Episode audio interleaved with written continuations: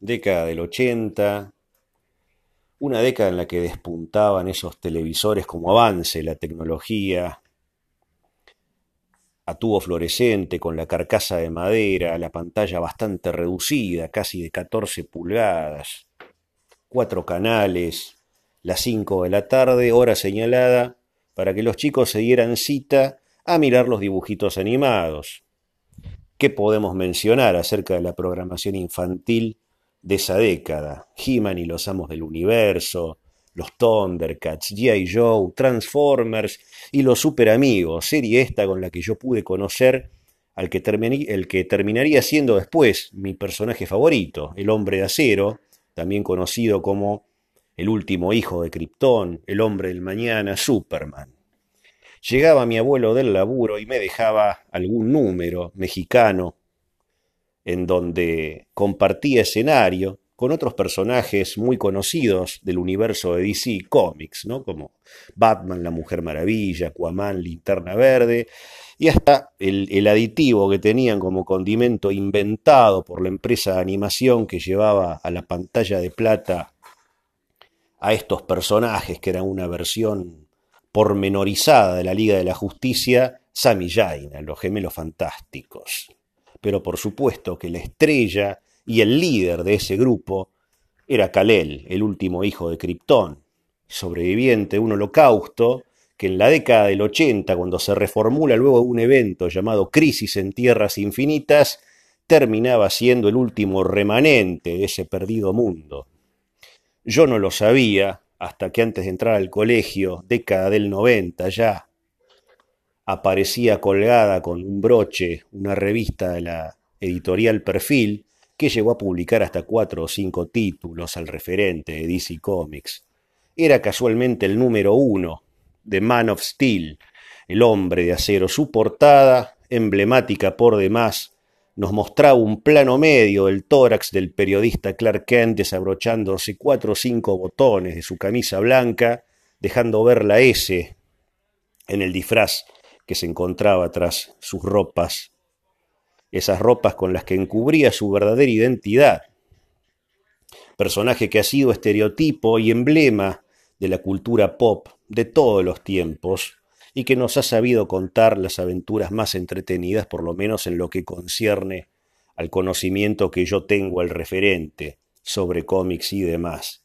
El Superman de los 80, hecho por el eh, señor John Byrne, una reinterpretación luego del reseteo de Crisis de Tierras Infinitas de Jerry Siegel y Joe Schuster, quienes fueron sus autores originales, haciendo debutar al personaje en el año 1938 en la revista número uno de Action Comics, luego de un proyecto fallido llamado Reign of the Superman, en donde curiosamente se lo mostraba a nuestro amigo Kalel como un villano y no como un héroe, hasta que ocurre este nueva iniciativa tuvieron los originales de contarnos las aventuras y desventuras del que terminaría siendo el primer superhéroe de la historia. Ha tenido también versiones cinematográficas en la gran pantalla. Recordamos todos a Christopher Reeves, últimamente a Henry Cavill, las series de televisión llamada Las aventuras de Superboy y la adaptación de Tom Willing, Smallville. Obviamente, si a mí me preguntan cuál es el mejor cómic que he leído, aparte de Watchmen, que me voló la cabeza, y yo mencionaría, por supuesto, el Superman de John Byrne y Dick Giordano, que hacía las veces de entintador. También estuvieron Carl Kessel, eh, Carl Kessel, perdón, Terry Austin. Este fue el Superman que termina muriendo en la salida de John Byrne de las publicaciones de Adventures of Superman, Action Comics y Superman propiamente dicho, siendo reinterpretado por otro equipo legado por eh, este particular, en el que estaba integrado por Louis Simonson, Walter Simonson, John Bogdanov, Dan Jurgens, Jerry Ordway y otros más. Y sería el Superman que deberíamos morir a manos del feroz monstruo Doomsday, inventado, creado genéticamente, modificado por el proyecto Cadmus, una creación de la Edad de Plata que fue una donación del señor Jack Kirby creador de una gran parte del universo Marvel conjuntamente con Stan Lee. En sus intervenciones, cortas por cierto, en lo que hace el mundo de DC Comics, nos ha legado personajes como el demonio Etrigan, Darkseid, el curioso mundo de Apocalypse y Nueva Génesis, con el que Superman interactuaba bastante seguido en los primeros números de este reseteo después de Crisis. Superman tiene un, crossover con lo que era el universo de, de, en la saga Legends, que nos presentaba al completo el nuevo elenco de DC y una gran parte de este que conformaría la Liga de la Justicia, que también llegó a publicar Perfil, pero de la mano de otros autores. Hace poco eh, se filtró una noticia que después se hizo Vox Populi dentro de lo que es el fandom de DC Comics, con una historia que nos contaba algo acerca del hijo de este Clark Kent con Lois Lane, John Kent, este Kent que es homosexual y se lo ve transando con un tipo que tiene el pelo eh, pintado de rosa. No vamos a poner rótulos éticos al referente porque la imagen es literal y no podemos mencionar otra cosa sin hacerlo sonar como lo que realmente es. Es una relación homosexual eh, en una viñeta. Convengamos que hace poco acá en la República Argentina las feminazis se banearon del aire Dragon Ball Super por considerarlo una serie que transpira y emana misoginia, pero eh, ven bien y aplauden como algo inclusivo, donde se dan los primeros eh, estertores en lo que es el avance y la correspondiente evolución del ser humano, el mostrar a un personaje icónico en lo que es la historieta a nivel global como un puto, ¿sí? U homosexual. Ojo, yo no tengo absolutamente nada en contra de los homosexuales, yo era chico y era fanático de Queen, y no me importaba que Freddie Mercury haya sido trolo, no me importa tampoco que Elton John sea homosexual, ni es un impedimento para escuchar su música, que era excelente. Me pareció un gran músico David Bowie también. El tema es cuando esta gente trata de imponer su modelo de vida, no como una opción tomada por el individuo, que están por supuesto en el ejercicio de su derecho, porque todos estamos viviendo en libertad, queremos creer, y podemos decidir qué hacer, pero de ahí a que nos vengan a vender que el género no es una cuestión morfológica, sino semántica, y que somos en realidad el producto de un constructo social conformado a partir de la premisa que abarca la crianza de nuestros padres. Ya es otra cosa bastante diferente, mucho más cuando te venden eh, estas ideologías tan impulsadas por los colectivos LGBTQ, no sé qué más se llaman ahora, que le han incorporado, como una plataforma que deja entrever sucintamente a esto que quieren impulsar algo más. Pero no es esto lo que nos convoca para la emisión de este programa, las actas de Lucifer. Sencillamente comencé hablando del Superman por eh, el hecho que está rogado directamente el personaje. Es un extraterrestre que viene de otro lado llega a los Estados Unidos y se convierte en Superman. Superman, como tantos otros personajes, es la consecuencia lógica que deviene de las famosas historias pulp, bastante anteriores a la concepción estadounidense del superhéroe. Cuando todo era extraterrestre, alguna amenaza se cernía siempre en torno a la Casa Blanca y el presidente agarraba el teléfono rojo y llamaba a un grupo militarizado o astronautas para embarcarse en la empresa de viajar al espacio exterior y luchar contra alguna amenaza que intentara conquistar el mundo de alguna manera, con algún plan siniestro. Y eso dio origen también a algunas adaptaciones televisivas de ideas dispersas que estaban dentro de esas historias pulp, como los invasores, ¿no? Se acuerdan seguramente de la serie Los Invasores. Un célebre autor de historias pulp era Jack Parsons, un eh, ingeniero aeroespacial que también se abocaba en su tiempo libre a escribir cómics, en qué editorial, curiosamente, eh, la Marvel, cuando, en las épocas en las que Stan Lee solamente servía el café y no era una editorial de bandera insignia de los Estados Unidos de América. Si bien era una época en la que ya se conocían a personajes como Superman y Batman, Marvel todavía estaba orientada a seguir contándonos historias pulp. Historias que también DC supo narrarnos en tiempo y forma. ¿Por qué decimos esto? Fíjense qué cosa curiosa que últimamente a través de los medios masivos se nos está vendiendo la fake news de que estamos viajando al espacio todos los días, sin tener siquiera una foto real de la Tierra como para orientarnos en dónde realmente estamos parados.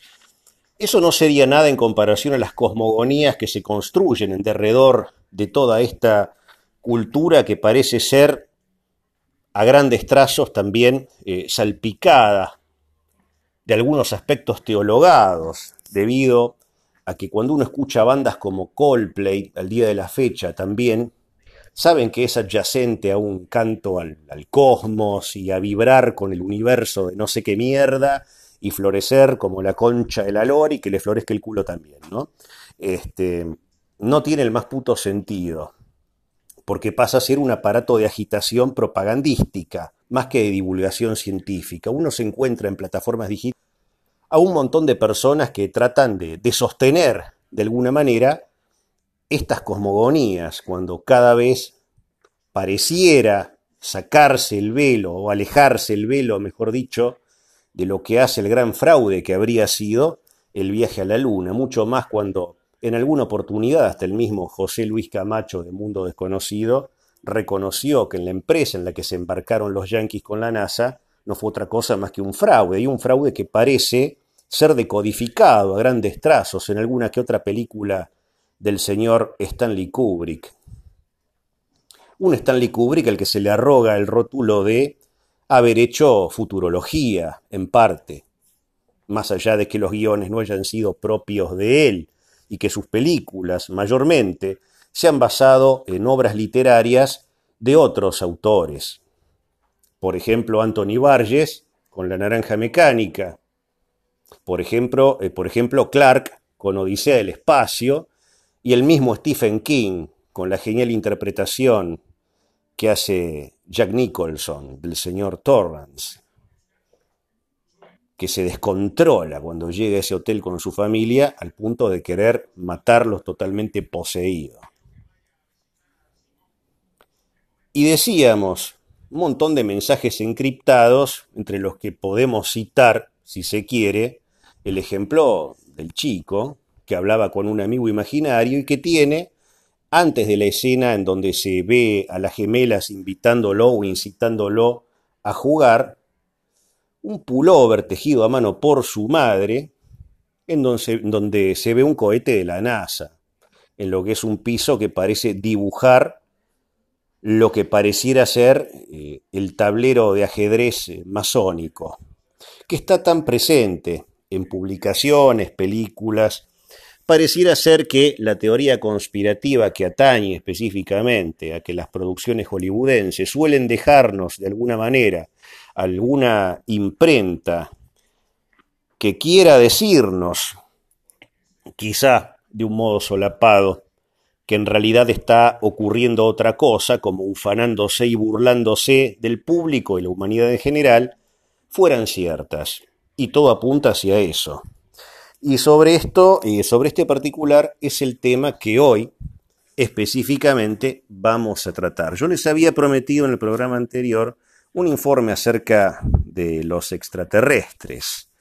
Eh, habíamos empezado esta serie de programas hablando de un fenómeno común en donde cada emisión estaba concatenada con la otra, hermanadas a, partir del hecho comprobable que se pudo ver inclusive en la película de Constantine protagonizada por Keanu Reeves, de un Hitler robando la casa de los Habsburgo lo eh, que era una representación, una réplica, mejor dicho, de la lanza de Longino.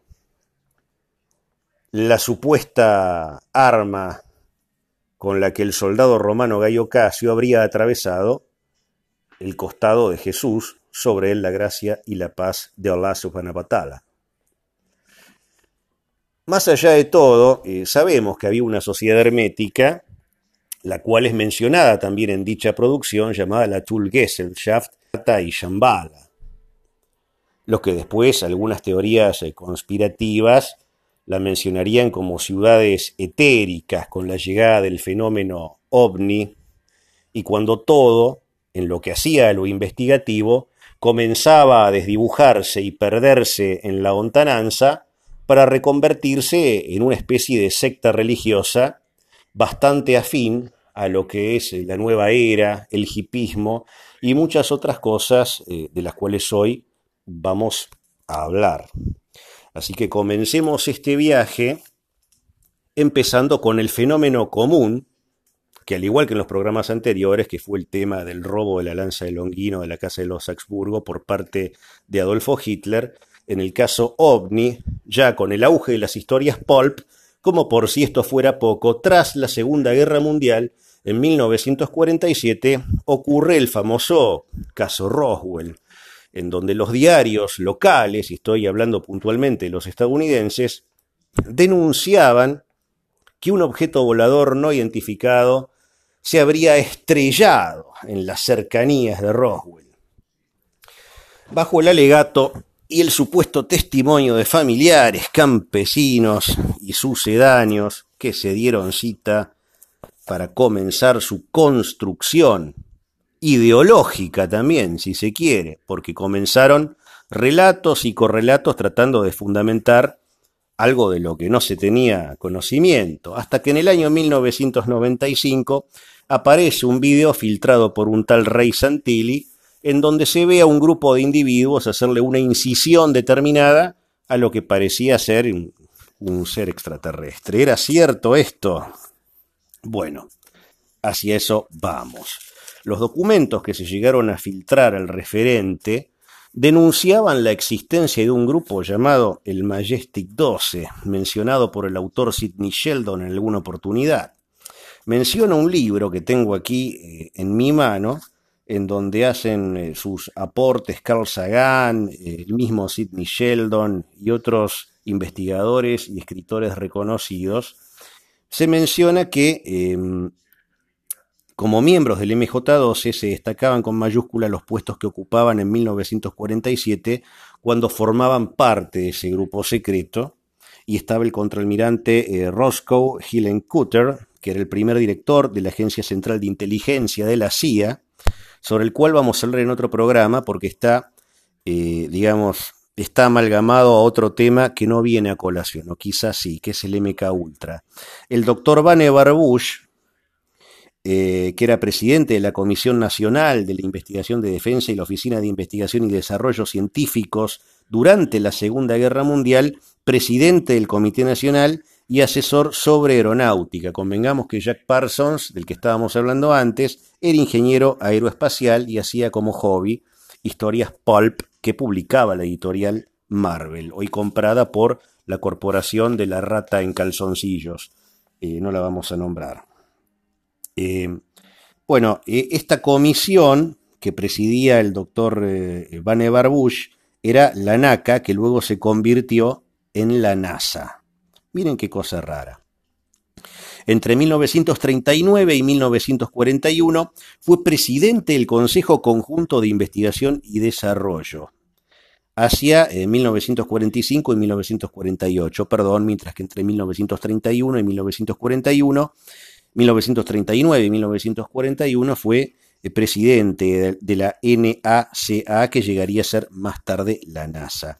El señor James B. Forrestal, que era secretario de Marina entre los periodos de 1945 y 1947, que eh, se habría desempeñado entre 1947 y 1949 como secretario de Defensa del gobierno de los Estados Unidos. El general eh, Nathan Twining, que era jefe de comando de material aéreo de la Fuerza Aérea de los Estados Unidos de América, en Wright Field entre los periodos de 1945 y 1947, el general eh, Hoyt Vandenberg, que era jefe de inteligencia militar para el Departamento de Guerra, en concurso eh, de la Segunda Guerra Mundial y segundo director de inteligencia central desde 1946 hasta, eh, la, eh, hasta el año siguiente, 1947, y jefe del Estado Mayor del Aire también.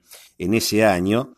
También ocupó el puesto como jefe del Estado Mayor de la Fuerza Aérea de los Estados Unidos durante cinco años en el periodo comprendido entre 1948 y 1953. El doctor Detlef Bronk, fundador de la ciencia biofísica, miembro del Comité Científico Asesor de los Laboratorios Nacionales de Brookhaven, y presidente del Consejo Nacional de Investigaciones entre 1946 y 1950.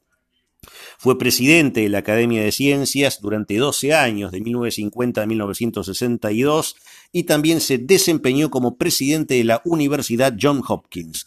El doctor Jerome Honsaker, presidente de los departamentos de Ingeniería Aeronáutica y Mecánica del Instituto de Tecnología de Massachusetts, durante 1933 hasta 1951 y presidente de la NACA, ¿no? Ya habíamos hablado que era la NACA, suena bastante mal, eh, fundada por el señor eh, Vannevar eh, Bush también. Y tenemos también a Sidney Sowers, que fue el primer director de inteligencia central. En 1946 me dio como primer secretario ejecutivo del Consejo Nacional de Seguridad hasta el año 1950. Fue también consultor especial de Asuntos de Inteligencia del presidente Harry Truman. Gordon Gray, eh, secretario adjunto del Ejército 1947-1949 eh, y 1949-1950, presidente de la Secreta Junta de Estrategia Psicológica de la Agencia Central de Investigaciones, que estaban apadrinando un proyecto llamado MK Ultra Monarca, sobre el que vamos a hablar en otro programa, pero obviamente esta gráfica y estos informes que se habían filtrado delataban quiénes estaban integrando este consejo que aparentemente se habrían reunido para aunar sus esfuerzos en investigar el fenómeno extraterrestre, entre comillas, digámosle, fenómeno extraterrestre. También estaban eh, de la Universidad de Harvard, estuvo allí hasta 1971 y fue presidente del Departamento de Astronomía de 1946 hasta 1949, eh, Lloyd W. Bergner, que fue secretario ejecutivo de la Junta de Investigación y Desarrollo, en 1947 llegó a tener también la medalla de oro, llegó a obtener del Congreso norteamericano. El mayor general eh, Robert Montaigne, que fue comandante en jefe de la zona que incluye el terreno de pruebas de White Sand, entre 1946 y 1947, designado para dirigir un proyecto clasificado en la base de Sandia, Nuevo México, inmediatamente después del supuesto accidente. Estos hombres representaban la crema militar de inteligencia y científica de los Estados Unidos en aquel verano de 1947. Era perfectamente obvio y lógico que todos ellos fueran elegidos para un proyecto tan inusual e importante. Es decir, todos menos Donald Menzel, mejor conocido por eh, tres libros en los que ridiculizaba a los ovnis y a quienes los rastreaban. Ovnis que habían sido vistos por primera vez bajo el formato de lo que se conocía como casas Fu en la Suecia de 1932. Luego de un allanamiento a las eh, bases secretas que tenían los nazis en los tiempos de Adolfo Hitler, se encontraron que había una correspondencia estructural, por lo menos, aparente entre naves que había la inteligencia nazi, había diseñado la inteligencia militar de los nazis, y estos objetos que se veían en el cielo y que había sido el objetivo que habría, habría logrado que estos eh, milicos yanquis hubieran aunado fuerzas para investigar este fenómeno tan controvertido. Eh, entonces aquel libro cita que durante los años de sus eh, muchas invectivas contra la autenticidad del fenómeno ovni, eh, este señor nunca se sugirió siquiera que Menzel, que se llamaba así, pudiera estar involucrado en una operación gubernamental como aquella. Su inclusión dentro de lo que se conoce como el grupo MJ12, que también se lo menciona no sé si alguno lo habrá visto, el anime Lane, el séptimo o el octavo capítulo, no, no lo recuerdo bien, en donde, eh, digamos, el capítulo en sí, más que em, continuar con el hilo argumental de la serie, hace como un paréntesis contando una serie de eventos que parecieran estar relacionados con el personaje central que no se entiende bien lo que es, ¿no?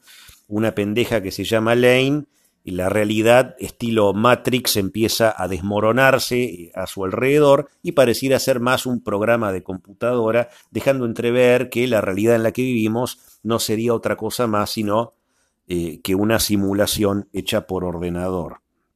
Entonces, toca el tema en alguna oportunidad del MJ12. Y hablando de este señor llamado Menzel, que era un gran detractor de, que todo lo que se llamaba ovni o fenómenos paranormales es incluido dentro de este grupo MJ12 como un error o como un desliz del posible falsificador de los documentos. Pero si estos documentos realmente, como dice el libro, están siendo o fueron falsificados, mejor dicho, con el fin de tratar de eh, sostener estas cosmogonías nuevaeristas y podemos implementar un nuevo neologismo al referente, lo que son estas religiones, entre comillas, que se han ornamentado a partir de, credos ovni, ¿no? que todo es extraterrestre, que no somos prácticamente nada, somos una serie de, un grupo de, piojos que viven adentro de una pelota que está girando alrededor del Sol, el Sol a su vez gira y todo está girando, y nosotros jamás lo notamos, ¿no? Eh, ese es otro tema. Otro tema, y viene también a colación de lo que queremos expresar. Había prometido un informe acerca de eh, el fenómeno ovni y eso es lo que estoy haciendo. El libro se explaya acerca de este señor Rey Santilli que en 1995 recién se pudo filtrar eh, el video, un video sobre el que escribe el, escritor eh, Sidney Sheldon. Sidney Sheldon que comienza a barajar una lista de, de gente que habría sido asesinada o muerta bajo circunstancias bastante sospechosas, dada la iniciativa que todos estos personajes habrían tenido de darse a la investigación del eh, accidente que dio origen a la creencia popular de la vida extraterrestre, el fenómeno ovni. Si bien como eh, dijera antes, eh, desde 1932 se podían observar estos objetos en los cielos de Suecia y que también, dicho sea de paso, el diseño de estas aeronaves espaciales que nos llevaban a la estratosfera, no, eh, perdón, ese es otro tema, se correspondían con eh, algunos planos que estaban en, en búnkers de la inteligencia nazi. ¿Qué querían hacer? Quiera Dios saber qué querían hacer. Bueno, y acá Sheldon menciona a la gente que muere investigando este supuesto incidente en Roswell, Nuevo México, llamado Kate Bowden, que muere en un accidente automovilístico en 1982, eh, Jack Wolfenden, que era analista de sistemas, su planeador se estrelló contra una colina en el año 1982, Ernest Brockway, de 43 años, ahorcado en noviembre de 1982. Fíjense, todos murieron en 1982, ¿no? Su esposa jura que lo vigilaban día y noche. Stephen Drinkwater, 25 años, manejaba documentación clasificada, asfixiado con una bolsa de plástico en la cabeza en 1983. Anthony Godley, teniente coronel, desaparecido y declarado muerto en abril de 1983. George Franks, de 58 años, Seguridad Nacional, ahorcado en abril de 1984. Margaret Thatcher despidió sus restos. Stephen Oak, de 35 años, ahorcado en 1985, tenía una mano fuertemente atada. Jonathan Walsh, de 20 años, elaboraba la defensa británica, caído un edificio en noviembre de 1985, su padre jura que lo mataron. Está John Britton, de 52, un científico experto en armamentos que lo asfixiaron eh, con monóxido de carbono en 1986. Ashrat Sharif, de 26 años, se puso una soga al cuello, la ató a un árbol, subió a su auto y aceleró en el balneario de Bristol. En 1986 el hombre estaba por contraer nupcias y antes de casarse se cagó matando. Eh, Bimal Dagibay, de 24 años, también eh, en Bristol fue muerto, supuestamente habría saltado de un puente en octubre de 1986. Acababa de aceptar un nuevo empleo en una multimillonaria consultora londinense. Aftar Singh desaparecido y declarado muerto en enero de 1987, no se sabe dónde mierda está el tipo hasta el día de hoy. Peter People, de 46 años, fue al garaje a ver quién había encendido su auto y luego apareció muerto por asfixia con monóxido de carbono. en febrero de 1987. Ahí está David Sanz, que estrelló su coche a toda velocidad contra un bar en marzo del 87. Mark Wisner, rol top secret en defensa, muy bien pago. Fue ahorcado en abril de 1987, tenía varios metros de cinta plástica en su cuello y en la boca. Stuart Gooding, de 23 años, fue enlace militar. Su auto embistió un camión de frente en un camino de montaña en abril de 1987. Y bueno, hay, hay un montón más.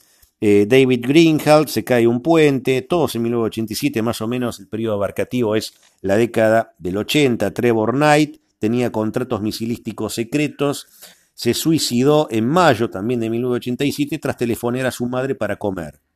Una cosa bastante rara. Alistair Bergham, eh, electrocutado en agosto de 1988, mientras sus hijas dormían, su esposa jura que vio huir a un extraño de la propiedad en la que estaba viviendo esta familia.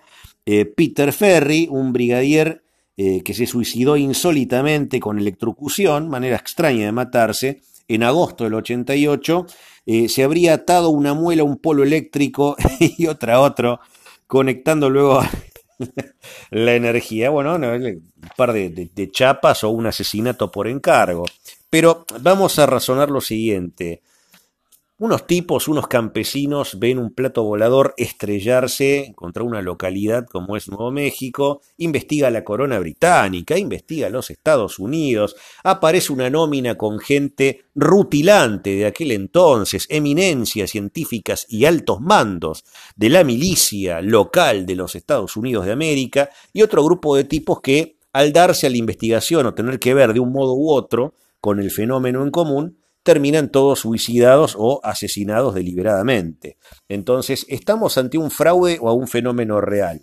Si estamos delante de un fraude, no se justifica que esta gente haya muerto, y si estamos delante de un fenómeno real, tampoco se justifica que el mismo haya degradado a través del devenir y el transcurso de los años sucesivos en algo más cercano a una secta religiosa que a un fenómeno en sí. Y si vamos al caso, podemos mencionar eh, video que, hizo Dross hace poco, un tema sobre el que también en algún momento hablé, que es el de Marshall Applewhite, eh, el líder de la secta, como era que se llamaba, una puerta al más allá, ¿no? Eh, Heaven's Gate, quiere decir puerta del cielo en inglés, convocó a 37, 40 tipos, les dio cita en, en un apartado, en una estancia, no me acuerdo dónde mierda fue, y les decía que para llegar al cielo, porque el cometa Hale-Bopp era la... tenían que eh, darse una mamúa con un frasco de cicuta para que su alma fuera recogida por que el espacio, ¿no? Lo que nos recuerda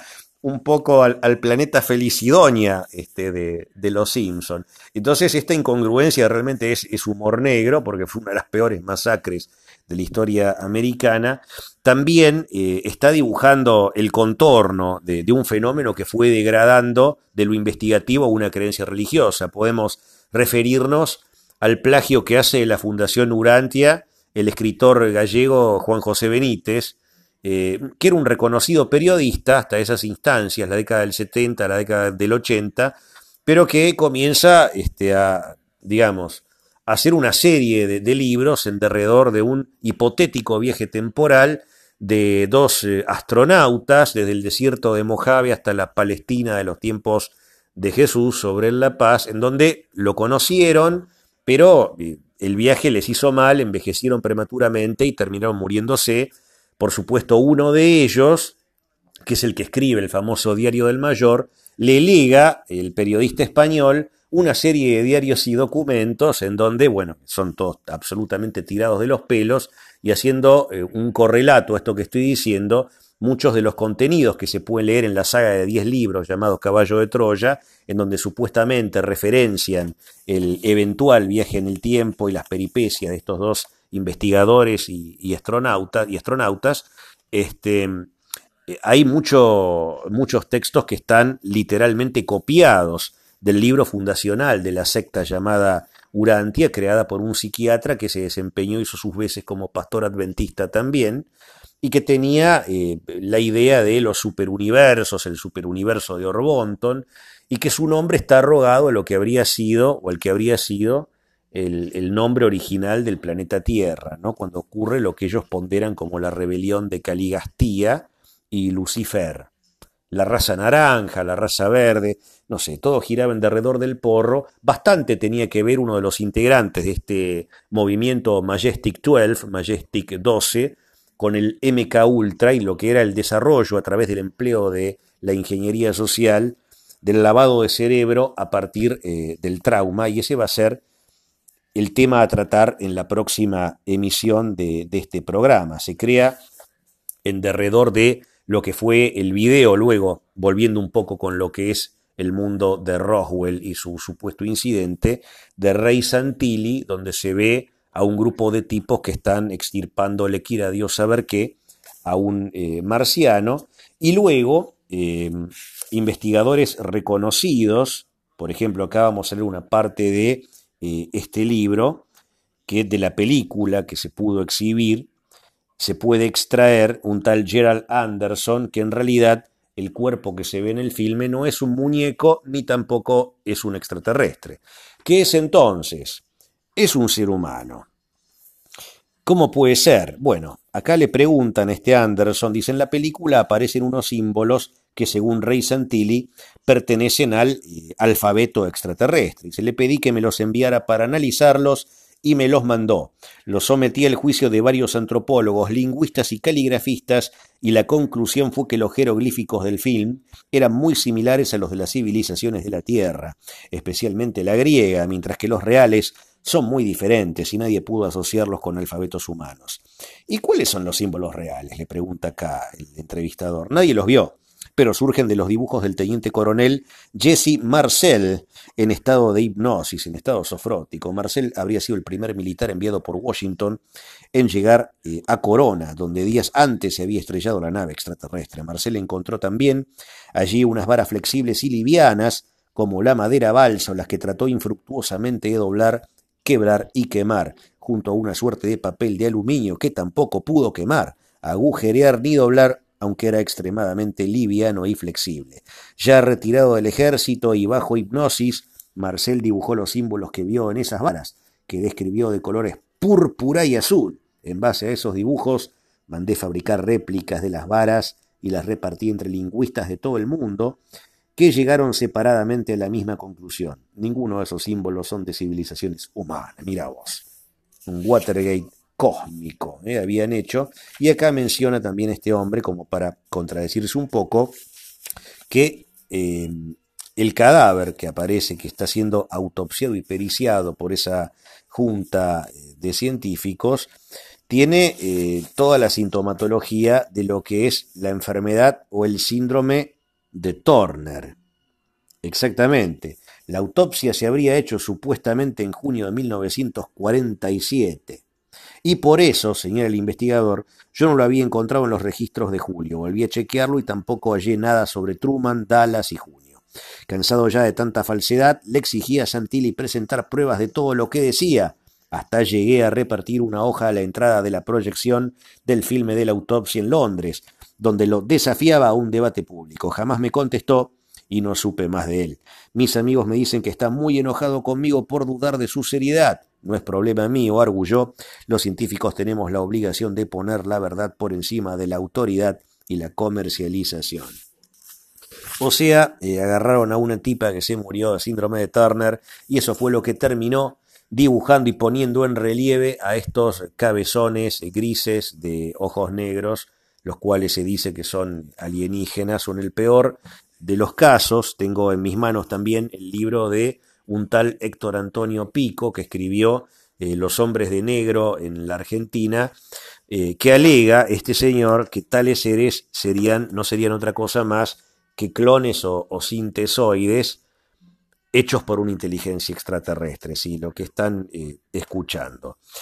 toda esta remasterización que tenemos de la nueva era a través de un fenómeno que degradó inexorablemente en un nuevo culto religioso, para que todo el almacigado conspiracional en relación de todo lo que es el fenómeno ovni comenzaran a hacer eh, sus propios credos y se unieran a sectas nocivas como la de Marshall Applewhite y todo lo demás, lo único que hizo fue, lo que consiguió es separar al hombre eh, de Dios. Convengamos que muchas de, eh, muchos de los principios que hoy son afirmados a través del Internet que se cuecen en relación eh, a lo que es el estudio del fenómeno ovni, se compadecen con eh, las creencias de la antigua India, ¿no? Los hindúes que creían en, estaban los arias, que eran los brillantes príncipes victoriosos, y los dacius, vencidos, débiles, sometidos,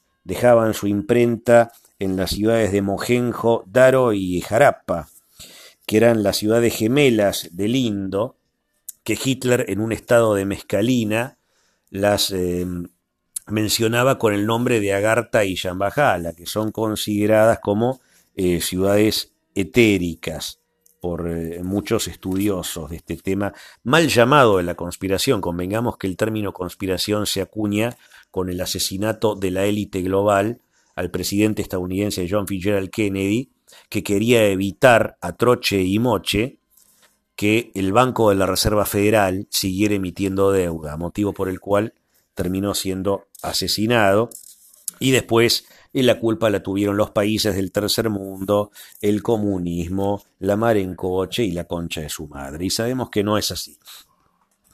Hoy, eh, por lo general, en los establecimientos educativos se sostiene la idea del universo infinito, algunos eh, creen que es capaz de contraerse y volver sobre sí mismo, ocasionando el final de todo, en algún momento dentro de miles de millones de años, con el ser humano que no tendría eh, ningún valor en relación al infinito, el infinito absoluto, que es, digamos, es infinito por su capacidad de extenderse, pero limitado en su capacidad de contraerse. Eh, esto lo explica el libro sobre el cual ya hicimos alguna cita, que es eh, Historia del Tiempo de Stephen Hawking. El mismo Stephen Hawking menciona al principio eh, de su libro en donde referencia el origen de la teoría de los agujeros negros, el teorema de incertidumbre de Heisenberg y un montón de cosas más. Es un libro muy interesante, pero reconoce que eh, Aristóteles, que es tan citado por muchos divulgadores y científicos eh, modernos como una persona que sostenía fervientemente la teoría heliocéntrica, demuestra el mismo Stephen Hawking, ¿sí? que no creía en esto, que es eh, todo lo contrario a lo que estaban diciendo estos personajes en Internet, porque Aristóteles creía en realidad que la Tierra era estacionaria y que el Sol, la Luna, los planetas y las estrellas se movían en órbitas circulares en derredor de la misma.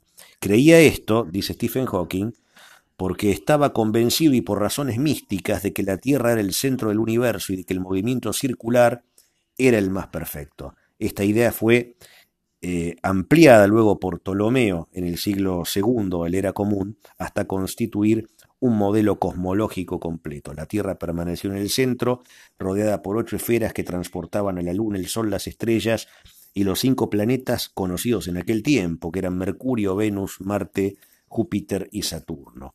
Los planetas se movían en círculos más pequeños engarzados en sus respectivas esferas para que así se pudieran explicar relativamente eh, sus eh, complicadas trayectorias celestes.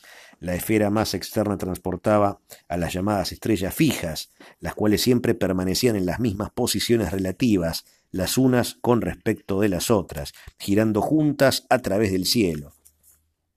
Lo que había detrás de la última esfera nunca fue descrito con claridad, pero ciertamente no era parte del universo observable por el hombre. El modelo de Ptolomeo proporcionaba un sistema razonablemente preciso para predecir las posiciones de los cuerpos celestes en el firmamento, pero para poder predecir dichas posiciones correctamente, él, o sea, Ptolomeo, tenía que suponer que la Luna seguía un camino que la situaba en algunos instantes, instantes más cerca de la Tierra que en otros. Y esto significaba que la Luna debería parecer a veces un tamaño doble del que usualmente tiene. Ptolomeo reconocía esta inconsistencia, a pesar de lo cual su modelo fue amplio aunque no universalmente aceptado.